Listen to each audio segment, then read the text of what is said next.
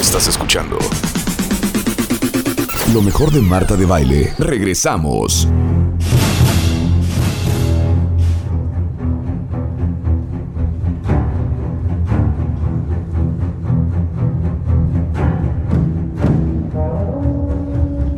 Imagínense esa escena de tiburón. Ese tiburón enorme con esas mandíbulas llenas de dientes. Con esa mujer nadando, casi desnuda. La bestia empieza a acercarse. La bestia se acerca. Las pataleadas de ella lo atraen. Ella no sabe lo que hay debajo del agua.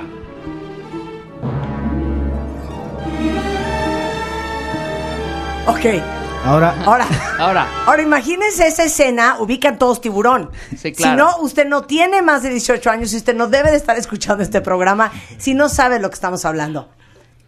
Misma escena. una chava nadando. no, hazla con esa voz. así enorme. Haz la voz del Ah, ah, tráiler. la- la haz la voz- voz del haz la voz del tráiler. tráiler. Y del tráiler y Ella va nadando. Ella no sabe lo que hay debajo del agua. Bajo el mar se esconde uno de los terrores más grandes del universo. Ahí, sí- ahí sí, ¿no? Eh, Él es, él es tiburón. Él es tiburón. Él es tiburón. él es tiburón. y esa mordidita. Y esa mordida. Sí, y ella, claro. ¿Están de acuerdo? Ya Y la ella- película ya no es la Ay, misma. Ay. Ok, ya tenemos lo otro que te pedí. Suena así. Wow, wow. Ponme mi música. Exacto. Well, well. It seems like somebody's having a party that I haven't been invited to.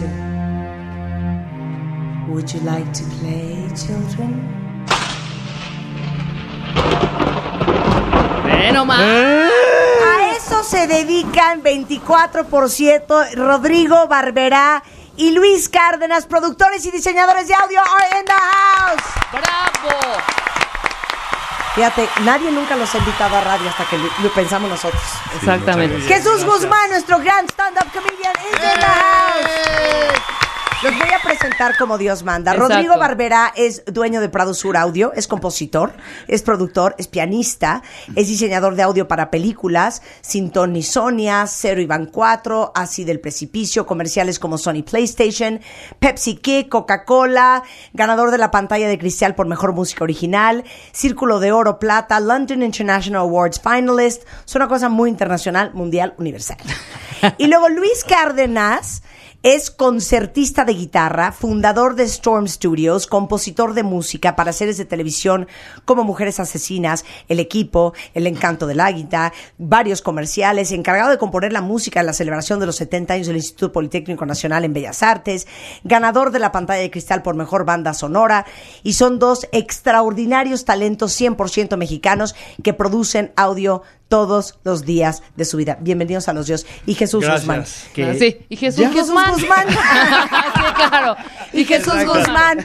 No, un gran, gran stand-up comedian de este país que saben que es parte de la Ganador familia. del TV y novelas en 1982. Pues claro, y bueno, ¿y qué, y qué decimos de la diosa de plata? ¿Qué decimos de la De un- Ariel por y el tiene un Castillo de premio, la y Pureza tiene en el también, 72? Y tiene también un premio Oye. También- Claro. Un, un premio tengo Oye. un Oye en mi haber también. No, no sabemos de su carrera del premio 92 también. al 95 porque Eh, se Estuve casó. nominado para los Publívoros también. Nominado, Ah, es- nominado. es- exactamente, Sí, sí, sí, sí. más que nada. Más que nada, Más ¿no? que nada. es- Bienvenidos Rodrigo y Luis. Muchísimas gracias. La música es súper importante para las películas.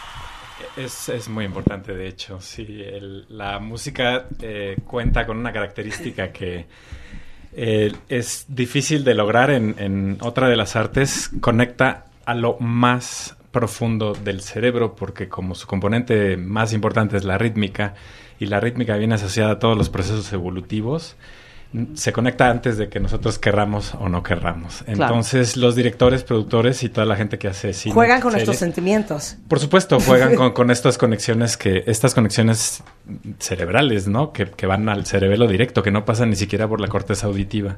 Y de ahí se ha des- desarrollado todo lo que es el arte de la música, que es maravilloso, misterioso, infinito. En donde tenemos desde los más grandes maestros como Mozart hasta Joaquín Sabina, eh, qué sé yo, es, Hasta un molotov. Claro. sí, es no, increíble. Se- se increíble, vale. o el Buki, ¿no? Mis respetos. O sea, su Este, chamba es jugar con nuestros sentimientos. Sí, llámese un comercial o llámese una película o una serie, Básicamente, Totalmente. sí. ¿no? Sí, sí, sí. O sea, es lo que decía Luis. En realidad va directo a las emociones. Claro. No hay manera además de procesarlo racionalmente. Y lo que pasa con la música es que la escuchas, inmediatamente tu cuerpo empieza a Reacciona. sentir. Y si es una música triste, te remite a vivencias tristes tuyas y cada quien tiene una, un sentimiento y una profundidad distinta. Sí, no, una- no te pide permiso, ¿no? te Claro. pide permiso y dependiendo también del melodías graves o instrumentos graves se van a la parte más baja del cuerpo y, de lo- y- y sensorialmente tu cuerpo empieza a actuar de otra manera es, es fuertísimo o sea lo que ah, hicimos hace un momentito es un ejercicio increíble o sea ver una película la que más les guste Sí, claro. de repente véanla sin audio y es una pesadilla o sea, no te a- diviertes no te atrapa no pasa nada Tú o ves sea, a Rocky. lloras, no tú, sientes. tú ves a Rocky sin el tarata. Sí, no, sí. Y es un güey, y es un güey corriendo. helicóptero de Spielberg. Es un güey helicóptero. X Es un güey corriendo. en un sí. Ahí. Luis, lo del helicóptero. Sí, de sí, la sí, ahí, bueno, todo, todo el mundo conoce las músicas de John Williams, ¿no? Es todo Harry Potter, Indiana Jones, es el compositor de base de Steven Sí, wow. Spielberg. Eh, Steven Spielberg es famoso por eh, terminar sus películas sin música. Antes de mandárselas a John Williams, él la tiene que ver, o sea, que, que todo esté correcto, que todo esté O sea, la donde él lo quería, todo, sí. claro. Donde él ya tiene la película que él quería contar, la manda para musicalización. Así le llega a John Williams. Pero hay escenas, evidentemente, donde el mismo Spielberg planea que no va a pasar nada en la imagen, la famosa imagen del helicóptero entrando a la cañada en Jurassic Park. Ajá. Pónganla un día, pónganla, todo el mundo tiene Jurassic Park por ahí, si no en, en- en el YouTube. YouTube. Y la ponen sin música. Y es un cochino helicóptero que ni siquiera está bonito, ¿no? Está medio viejón que va llegando Jurassic a la... Park. a- sí. Ajá. Es un helicóptero Sí, volando. es un helicóptero volando encima del mar. Y tiene una música, o sea, ve- bueno, tiene el tema de Jurassic Park, ahí es, donde, ahí es donde realmente presenta el tema de Jurassic Park y después te sigue toda una secuencia en la que el helicóptero baja la cañada, sube la cañada, se suben a los... Y todo sucede en la música, evidentemente pensado desde un principio por todo el mundo. Claro, no pasa nada en la escena, pero Sí. la música levanta. La y escena aparte, va como, claro, como conectando, ¿no? Es helicóptero, ahí van todos, bajan el helicóptero, se suben al jeep, van Pero a es ver los esta, dinosaurios. ¿Es esta? No, esa es, esa es la, la- como la canción de cuna, es la de los niños con los dinosaurios. Cuando los niños están llorando, es esa. estamos en el tema. Así, la la ira, ira. Ah, Bueno, eso es una anécdota que contado, con, nos contó acá fuera No, del, del aire. Claro, pero Sí. ahora imagínense esto. Imagínense esto. No, es impresionante la Imagínense esto. Por favor, tararé el tema de Star Wars como tía, por favor. ¿Cómo- pero cómo va a estar? Tan, tan, taira, ira, Ahí ira. Está, ahí está Jurassic Park. A ver, súbele. Ese es, Ve- veme la piel, ese es el veme la final, piel. sí. No somos nadie Ese junto a es el John Williams, final, ¿no? final. Bueno, Así sí, de no Luis. sé. no, Bueno, tú no, Perso- hija, no, pero yo sí. personalmente, personalmente yo siento que John Williams, en especial John Williams, y no se lo he visto a nin- ningún otro compositor, yo creo que él es de otra estirpe. O sea, tiene de hecho otra formación. Él tuvo la suerte de dirigir, componer desde, desde adolescente para, para series. Él hacía Perdidos en el Espacio, o sea, Ay, claro. Johnny Williams. Y luego dirigió la Boston Pops. La orquesta de la Boston Pops la dirigió, no sé, veintitantos años. Entonces, el manejo que tiene este señor de, de... Este señor se sienta en el piano con la partitura de orquesta y escribe con el lápiz. Wow. Sí. O sea, eso es, eso es algo que se lo veías a Brahms, a Es que todos Beethoven. ustedes a- son compositores. Nosotros, Sí. yo, yo tengo toda, bueno, tenemos toda la formación, pues, pero, pero ya, ya estás hablando aquí de talentos tipo Beethoven, tipo Sí, Brahms, claro, tipo claro. Mozart. ¿No? La escena, la, la- esta famosa anécdota de Mozart que piensa un cuarteto y primero escribe todo el primer violín, luego toda la, la- este, el segundo violín, luego la viola. O sea, él tenía ya todo el Ya cuarteto completo. Sí. Sí, sí. Y puede escribirlos por partes. Digo, nosotros más humildemente tenemos que ir checando, ¿no? Y, Sí. y sabemos todo lo que tiene que ver con composición, pero pues somos más, más un poco. Y aparte, ellos, ellos quizá no hubieran sobrevivido en, en el ambiente de producción, ¿no? Al, al que nosotros estamos sometidos, en donde en Por dos horas, tiempos. en dos horas tienes que entregar. Sí, a ver, Sí, sí. Claro. Ok, pero entonces, ¿cómo Entonces, llegamos a eh, 3, 4 millones de, dólares de, ahí música sigue, para una sí, película? lo que pasa es que la- las necesidades de producción de una película, o sea, imagínense los presupuestos, ¿no? Una película va a costar 300 millones de dólares. Entonces, imagínense el grado de preocupación de los estudios, de los inversionistas, de todo el mundo. Todo el mundo tiene que reaccionar ante esos 300 millones de dólares. Cinco de los cuales se van a ir en la música, que no es poquito. O sea, Entonces- lo que cuesta hacer la música en una película gringa es, Es- lo que es cuestan más que lo muy que vale pocas cualquier películas película aquí en México. Creo que no han sí. llegado. Es, Sí. bueno, no, No, sé, no. Este, a lo mejor sí, pero, pero estamos hablando más o menos de ese presupuesto. El chiste es, la demanda de producción es tal, es, es tanto que el compositor solo tiene tiempo de componer. O sea, este asunto de sentarse y orquestar y probar, ir a grabar, olvídenlo. El compositor se le paga por las ideas, ¿de acuerdo? Por el tema. Tan, tan, Sí. tan, tan, tararararara. Esa es la idea. Sí. El compositor escribe, está en el piano sentado, escribe todo, ¿no? Y saca su partitura con algunas anotaciones de lo que él está escuchando en su mente, que va a ser la la versión final ya producida, y se la pasa a la siguiente, que es el orquestador. Y del orquestador sigue toda una cadena de personas en El la que arreglista también el, el- entra, el o orga- arreglista, el el- orquestador y luego hay que hacer las partituras, partituras de porque al día siguiente se tiene que estar grabando o Sí, sea sí. el compositor compuso el lunes el martes tiene que estar terminada la orquestación y las partituras y el miércoles la orquesta tiene que estar grabando en la orquesta Y, o sea y el- tener el- sentada la orquesta de, o sea, de- A la de que quieras, la- la de. San Diego, la- es- sí, la de eh, Los eh, Ángeles. to- Una semana en el estudio esperando Que a es que el 100 señor tiene writer's block. bueno ahí les va yo sí. estuve El yo estuve en curso ser de una sí. orquesta... Pues 100 mil dólares diarios Sí, se van, Un millón sí. de dólares nada más para tener a la orquesta sentada, Sí. tocando para ti, grabando. A ver, no, regresemos a esa escena. Necesita ser un poco más rápido, entonces la haces un retake. Yo, yo Sí. estuve estudiando en Los Ángeles con John Roth. Es, es- es- fue el jefe eh, de los estudios de Fox durante 10 años. ¿ok? Tuve la oportunidad, de, nos hicimos amigos, y todo, conocí su estudio personal en su casa y todo. El, el curso que nos dio, se sienta, nos saluda a todos y lo primero que dice es, ¿quién tiene aquí un respaldo? Un, un- un- un disco de respaldo de su computadora, pero no de la información, del sistema, ¿de acuerdo? O sea, tienes que tener un clon de tu sistema.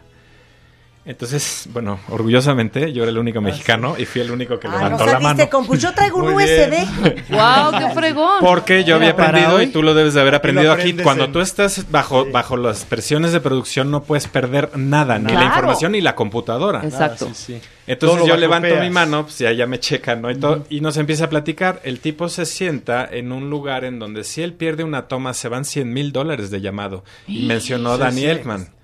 Elfman. ¿Sí Claro. me explico? O Sí. sea, eh, por, ¿por qué 10 segundos O que sea, le dio, le dio hipo al violinista y se oyó un clink. No, que él, que él, un error él de él, porque los la- violinistas están sindicalizados, ellos Ah, están sentados ahí esperando su cheque. Pero él dirige mal o... Ahora, o- bueno, ya los puse muy fríos, muy- Sí. son, son los mejores músicos Sí, de este claro, planeta. claro, o sea, la primera, la primera leída, a primera vista ya la hicieron Sí, bien.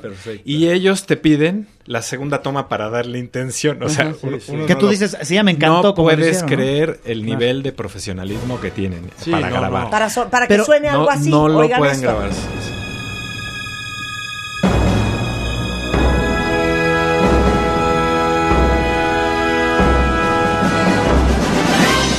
Batman. Este es el, esta es la versión de Batman. Danny Elfman de Batman impresionantes. original. De la primera versión de Batman. es que hagamos un ejercicio. Traten de ver cuántos instrumentos distinguen.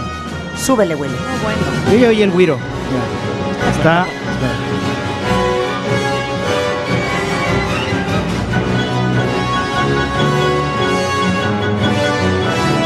Sí. Ahí hay un French horn clarito. Ah. Ya, Ahí sí, hay sí, French sí, sí, horn. sí, sí. Qué bueno oído. ¿Qué más? Marta. Los platillos, Están todos. Los No, Toda la violines, sesión de Nada más no hay percusiones, arpa. las timbales, tubas.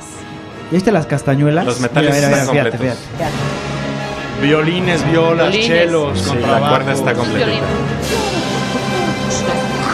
Las percusiones están los, Sí, los cornos ahí hacen el tema. Los platillazos. ¿Qué es el Cornos, ta-ta-ta-ta? ¿Qué es ahora? Corno, francés. French horns, Sí, French ¿ya horn. ves? Sí, sí. También las trompetas. Contrátame, te conviene, Rodrigo. ok, Bueno, y entonces... Está súper bueno, interesante lo que está diciendo. Sí, tiene- que a- producir a lo un minuto por día. el- el- el- se pueden imaginar que el compositor no puede estar al pendiente de eso. O sea, estamos hablando de una industria gigante que devora recursos a cambio de la precisión en las entregas y en la, y en la emoción. Y la calidad. Ok, la pero él tiene que sí. componer un minuto por día. Es más o menos lo que se espera de un compositor de, de- de- si es acción esperan como un minuto. Si es una escena romántica, algo, dos minutos. Por supuesto, esta es una, una cifra muy... Sí, sí, muy general. este, muy general, ¿no? Pero ¿qué, qué, qué, Pero se qué espera consume más o más, menos. acción o No, romance? acción se lleva el triple de las notas Sí. tranquilamente. Te toma un minuto por día, es, es muy buen. O sea, Muy un buena minuto. entrega. Sí. Un minuto. Avanzar un volvemos minuto. a componer un minuto. Componer. A- Ahora, Componer un minuto. Rodrigo no me va a dejar mentir y aquí nos vamos a presumir nosotros los mexicanitos. Sí. Nosotros sí tenemos que hacer todo. Todo, sí, sí. y, o sea, a- nosotros y somos- de un día para otro. Claro. Entonces nosotros tenemos que hacer Componer, cinco minutos de acción en un día, pero tranquilamente. Componer, Sí, a- sí. orquestar, mezclar y entregar. Sí, producir también, hacer el llamado a los músicos, este, grabarlos, dirigirlos, Todo mezclar lo- también. Ah, no, sí. no da sí. tiempo además de conseguir. Y el presupuesto son 5 mil pesos. La- Sí, claro. Ustedes exacto. han oído el este- presupuesto esto- es muy bueno. Esto Es que les cinco contamos, sí, Sí. esto que les contamos lo van a oír de los mexicanos en todos los ramos. O sea, los constructores gringos no saben Ahora, cómo esa- construyen los mexicanos. No, pero eso, ¿no? eso que dices En es un todos arma. los ramos. Yo hace muchos años me di cuenta porque empezamos, empecé a concursar mucho con, eh, con estudios de Estados Unidos y de repente me di cuenta que teníamos una un expertise muy cabrón los mexicanos porque hacemos todo, o sea, Sí. tan- cosas tan simples como que se te funde un foco y tú lo cambias y si el cablecito no funciona tú lo abres y lo, Sí. lo- lo cambias, eso lo hacemos en todas las profesiones. Entonces el hecho de hacer mezclar, producir, arreglar, etcétera, nos da un, nos, nos te- nos tenemos un plus ante los compositores este, americanos, porque de repente les piden un cambio y como que no, no, es que no, no lo sé hacer, no estoy, como que no están programados. Sí, déjame para hablarle eso. al Déjame especialista al en ese cambio. Exacto. Y aquí vengas No, el no, cambio y no, me lo son echo cinco ahorita, cambios o sea, en un día, te lo- next. O cinco sea, de- cambios en un háblale al compositor porque esta nota no viene al... Ahora, y el compositor está en, No, en lo que Cannes, hablamos, mira, o está nos- en Sí, Turquía. Nosotros, Claro. nos, nosotros nos formamos con clientes, ¿no? Nos formamos Sí. en publicidad, que creo que es la mejor Una escuela que hay. Claro. increíble, Entonces sí, la llega el cliente, ¿no? Que normalmente pues tiene sus propias Gustos. ideas, sus propios gustos y todo. Y uno es como el traductor, ¿no? Porque tampoco te puedes poner en el plan de, ay, pues, este cuate no sabe. No, No, no, o sea, no. uno es el traductor. Ese es, ese es nuestro trabajo. Claro. Sí, sí, somos Entonces, intérpretes. pero, pero puede corregir cinco cosas en un día. O sea, te no, te corrige puede y luego la no le música, gusta te la la corrección. echar abajo y la luego, música sí, completa. Puedes cambiar la música completa varias veces. Vamos a hacer nuestra escena de terror. Vamos a hacer la escena de Y terror. Rodrigo Barberá y Luis Cárdenas la van a musicalizar. Yo, yo le voy a echar a perder. sí. Ok, Ok. tú la echas a perder y Ajá. Rodrigo la, la hace bien. Nos Ok. da cue, señor Vamos director. a empezar con la mala versión. No, con ¿Sí? la buena. No, la Sí. buena, la buena. La buena. No, la Es que, mala. es, es que así Ah, ok. les damos la referencia Ok. Sí, de, la buena. de cómo se hace. sí. Ok, perfecto. Para Nos da cue, señor chiste. director. Ok.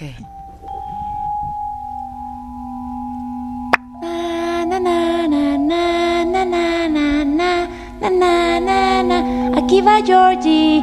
Na, na, na, na. ¡Ay, no! ¡No, por favor, no, mi barco! Hola, Georgie. ¿No vas a decir hola?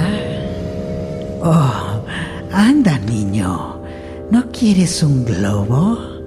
¿Eh? Pero no debo recibir cosas de extraños, mi papá me lo dijo. Es muy sabio tu papá, Georgie. Muy sabio en realidad. Y yo, Georgie, soy Pennywise, el payaso bailarín. Y tú eres Georgie. Así que ya nos conocemos, ¿estás de acuerdo?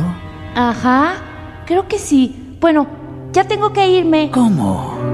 ¿Irte sin esto? ¡Mi barco! Exacto. Anda, Georgie. Es tuyo. Ah, ¿Lo quieres o no, Georgie? Oh, claro que lo quieres. Acá, abajo hay algodón de azúcar, caramelos, juegos y toda clase de sorpresas. Y globos también, de todos colores. ¿Y todos flotan? Oh, sí, todos flotan. Georgie, si todos flotan, y cuando tú estés aquí conmigo, también flotarás, Georgie. ¡A la coladera, Georgie! A la coladera. Güey, ya estás para película de terror, Excelsa, Jesús. Te quedó extraordinaria la voz. ¿Qué tal? Ahora hazla pedazos, Luis.